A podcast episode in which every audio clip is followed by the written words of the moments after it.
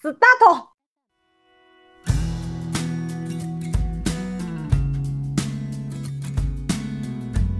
模拟画像师沈玉和沈毅，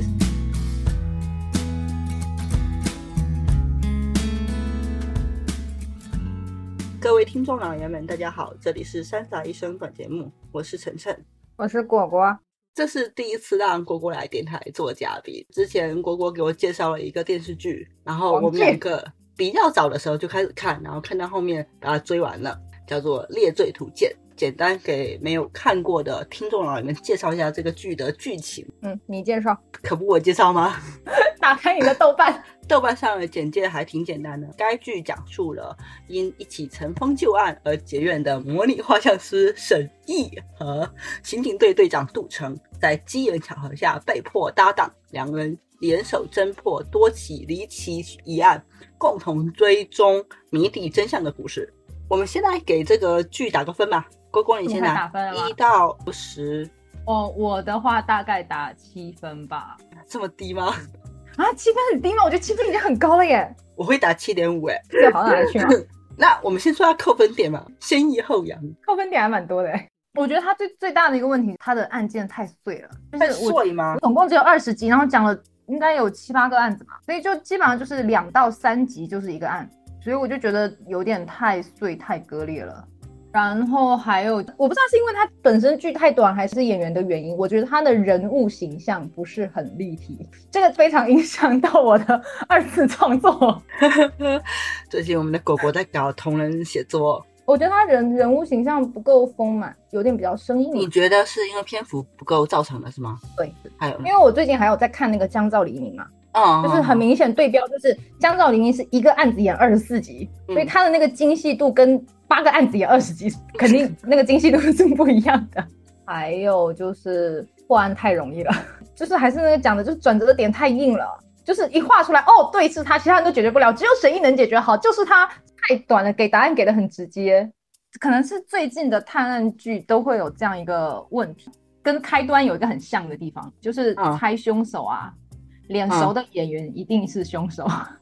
开端也是，是我当时看那个开端，然后弹幕里面有一条我印象非常深，就是说这部剧最失败的就是请黄觉去演了那个司机。哦，对，所以就是案件里面你看那些大众脸，然后就基本上这些人可能只是工具人 A B C D，但是如果这个演员有名有姓，然后他一定有戏。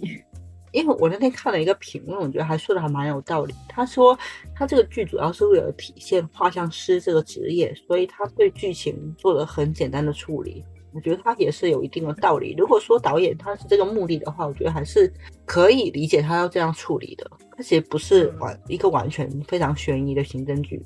我的扣分点可能跟你差不多。我觉得吧，首先它是一个国产剧，它是一个成本不是很高的一个网剧嘛，所以我对它的期待值本身没有特别高。然后反而这个剧是给我很多惊喜的。但是呢，就诚如郭刚才说的，其中一个就是这个剧的节奏是偏快的。但是我之前看过一个八卦吧，说他有剪辑掉了四集，我不知道他剪辑掉这四集的内容是不是有对他的整个节奏产生什么影响。嗯，网上对他诟病最大的一点就是感觉像神话的这个画像师的这么一个职业嘛。对。可是这不是我第一次接触画像师这个职业，我之前就有看过那个有一个公安干警叫林宇辉嘛。哦，好像他们直播有请过那个。是。哦哦哦，他纪录片就是他的那个案子也很神，觉得在这方面来说，可能是我们对这个职业真的不了解。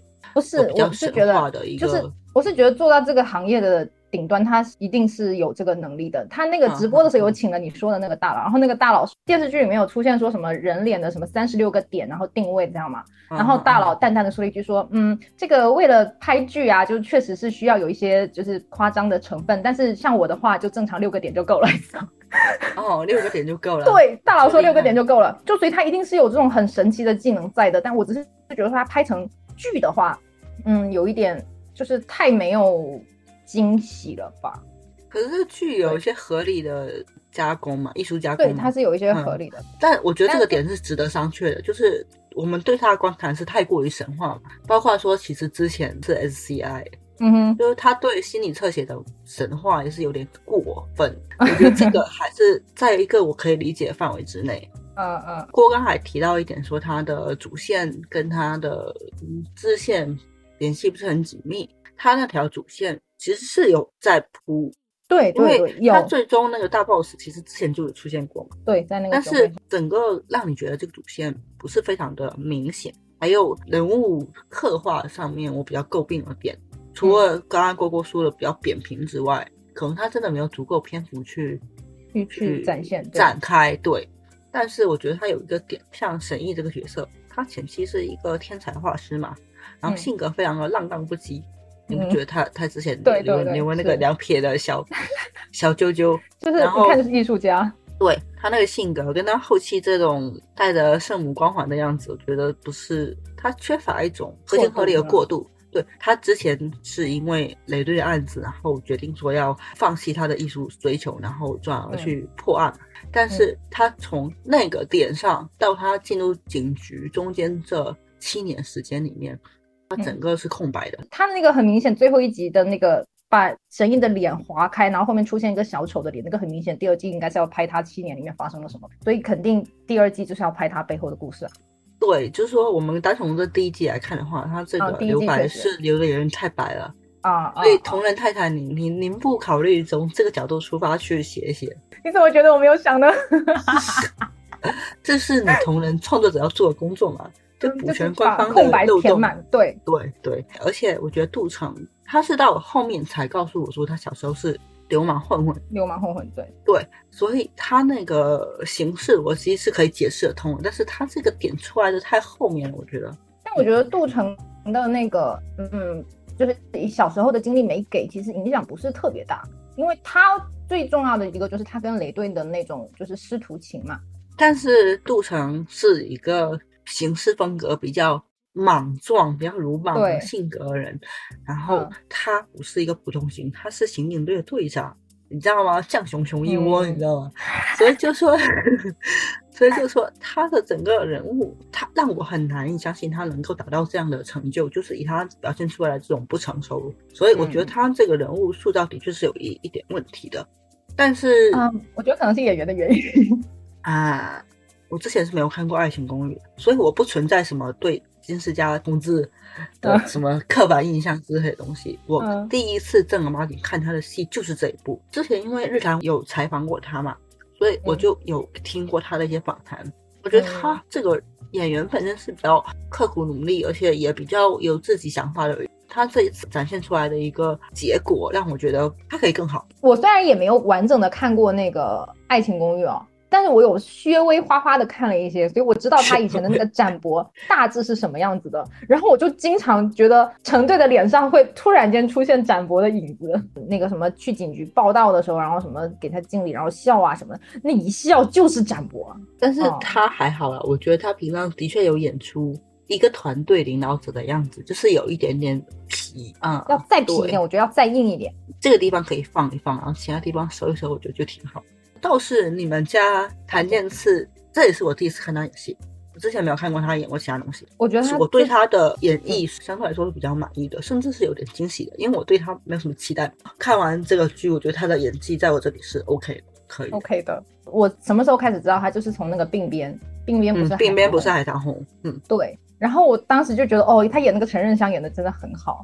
我想知道说他在鬓边里面这个人物的性格是不是跟沈毅是不太一样的？不一样，不一样。呃，陈任香是有的时候比较活泼、耍贱的那种，所以他的演技的确是可以的，还挺难想象的。因为因为他原来是男团出身嘛，谭健次同学是男团出身，然后他那个团吧 也是个一言难尽的团，然后运气非常不好，他们出道的时候就赶上韩流嘛，所以就一直也没有红。然后现在去看他们以前的那些就是什么歌舞的舞台啊，就会觉得哦，非常的非主流。所以他能演戏演得好，我觉得还真是挺惊讶的。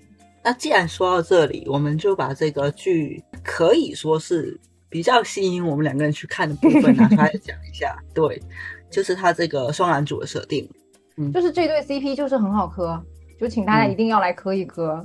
就是好磕的点在哪？就是首先两个人长得都很好看。谭健次脸真的非常讨巧，他是属于那种长相偏幼的那种，你又觉得他有一点点少年感，但又不会过度的就觉得特显小。就有一定的成熟度。然后他那个嘴巴有点翘翘的，然后鼻子又很挺皱，特别好看。他的他是属于那种，我觉得我觉得并编为什么会选他去演哦，就是他还蛮适合那种中性的偏女性的那种扮相。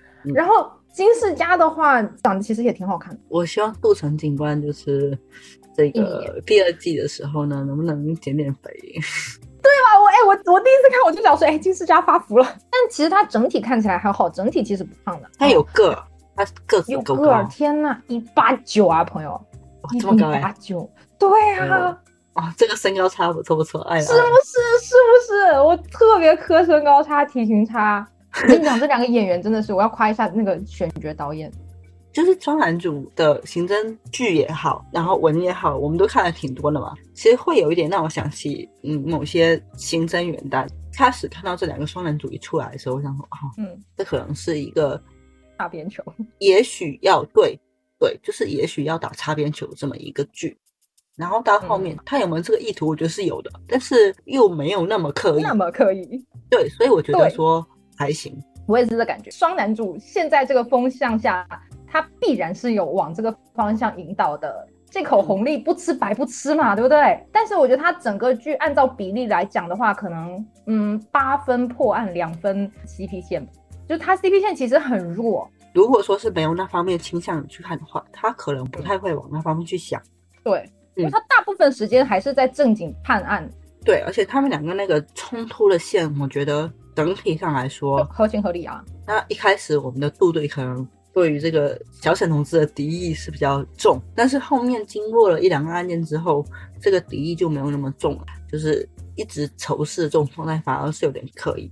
对，他这个方面还是控制的比较好的。我觉得就是哪怕换直男来看，就是他们的所有的触动也能够符合直男冤家变兄弟情的套路的。我其实有点担心他后面搞出一些什么醉酒啊什么那种桥段，但是他没有很克制，我觉得是很好的。对对对，他最过就只有什么你是我的底牌，仿佛告白一般的话。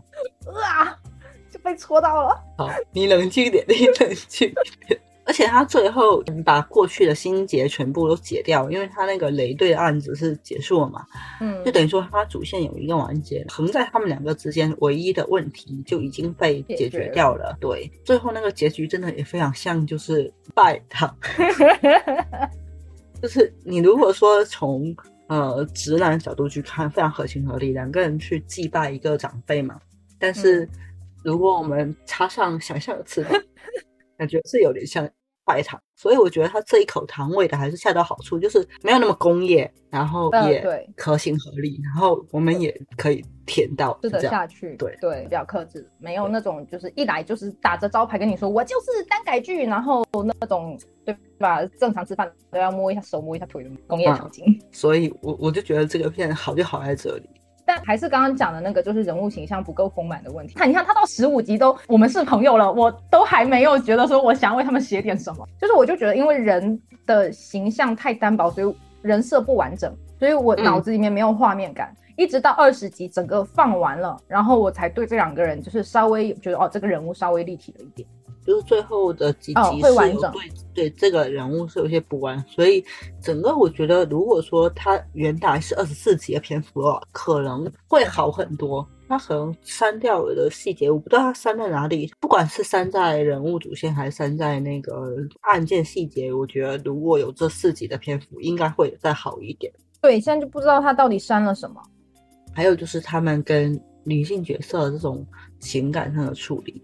我觉得也是做的比较好的，就是让普通观众，就是不是我们这种福相的观众，其实他能够有 B G C P 可以萌啊，对对对。但是如果像我们这种福相的观众，就觉得说，呃，他他们跟女性角色之间距离是保持的比较好的，他有点值得夸奖的地方，女性角色的塑造就让我觉得非常的不错。对，而且女孩子都好漂亮。它里面有几个点我比较印象比较深的，是那个绑架案，那个女主角没有在原地等待，而是她试图自救，而且她真的也做的很聪明，然后最后也成功的从被绑架的地方逃出来了。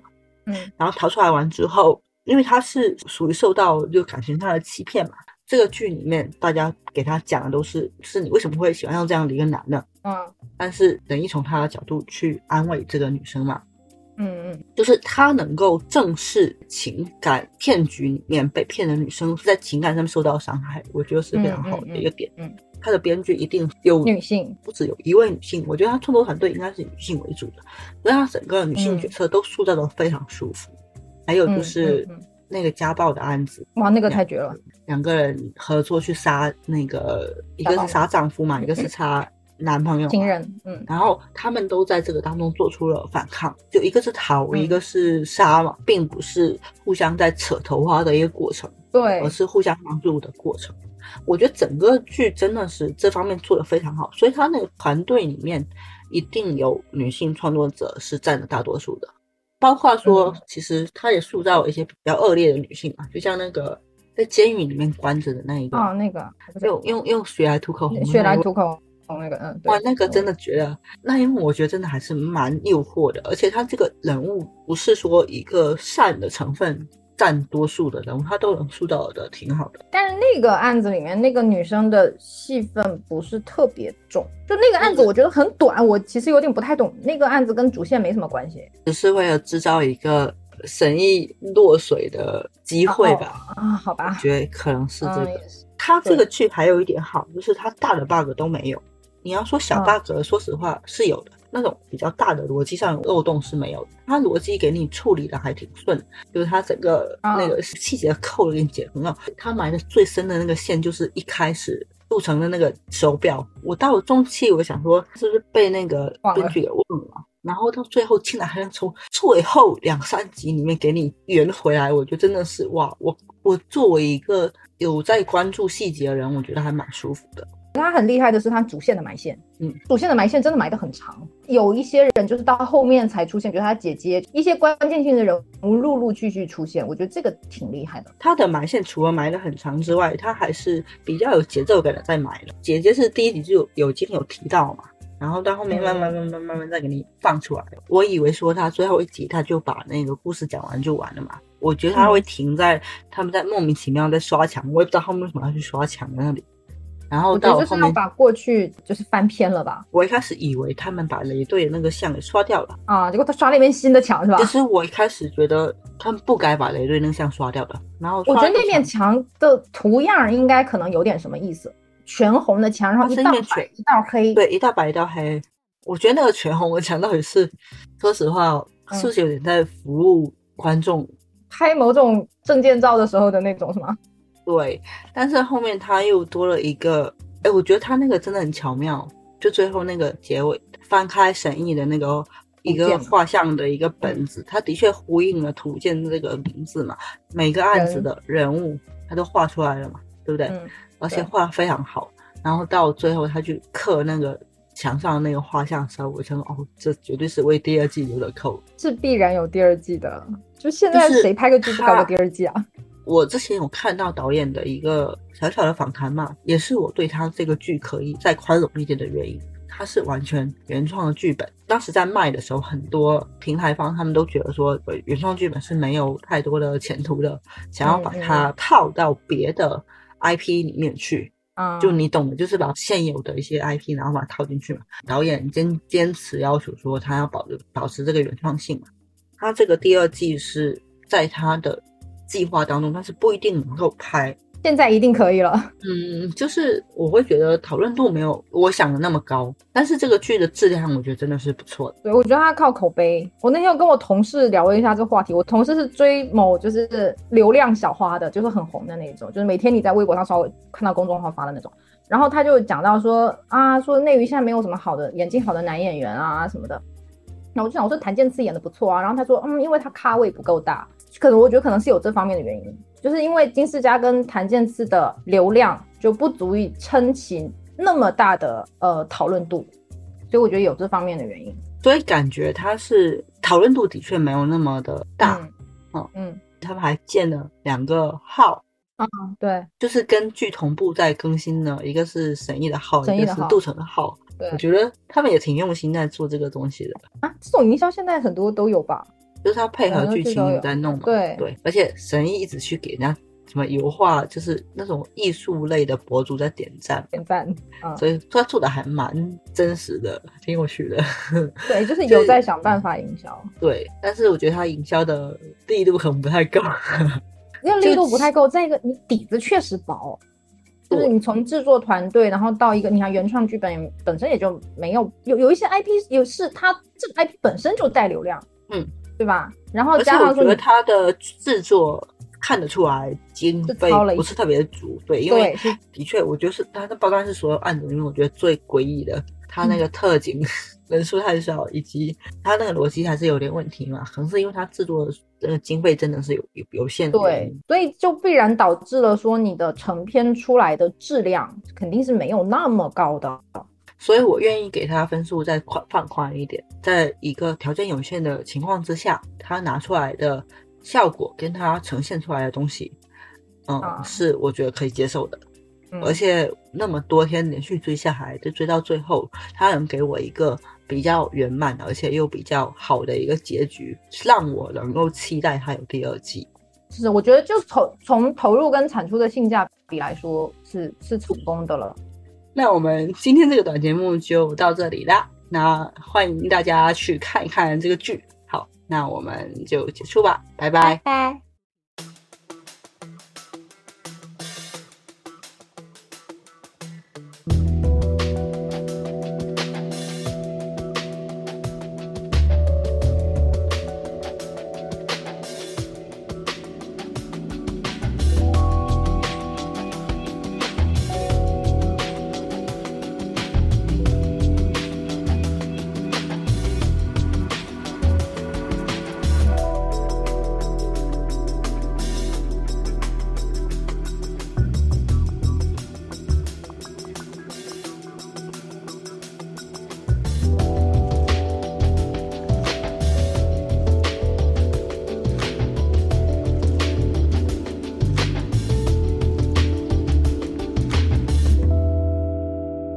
这对我不会磕真人的，你受过了伤，被伤太深了。没有，主要是我觉得你塌房的 CP，那些有塌房的 CP 就是可以，就是对，可以讲五个小时。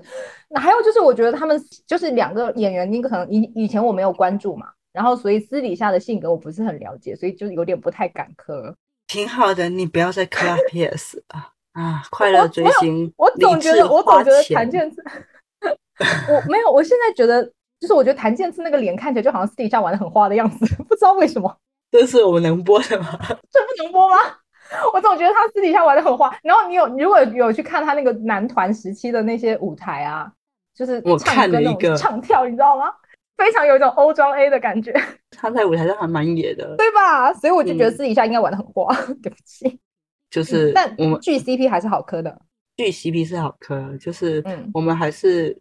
嗯，在 RPS 的支持下，还是拉住自己吧，控制住自己。好的。呃，我一我一定要说一件事情，就有 说，我这个转节目的计划有跟尖尖报备过，然后尖尖那天早上给我发了什么，说谭健次就是那个演《猎罪图鉴》那个人，然后我不知道是谁给他发了这句话嘛，后面知道说就是他老大也在磕磕这个剧。但是当时我不知道，我第一下反应，我从床上爬起来，我说：“难道塌房了吗？” 幸好还没有。嗯，对，幸好还没有。就是现在都是这样，现在就是任何爱豆第一下要考虑的都是那个塌不塌房，然后有没有法制咖，然后就这种问题。唉，所以下次我有机会，我们可以来，就是请郭郭同学来聊聊他的这个 RPS 塌房历心路历程。哎，真的是我的塌房历史真的太惨了。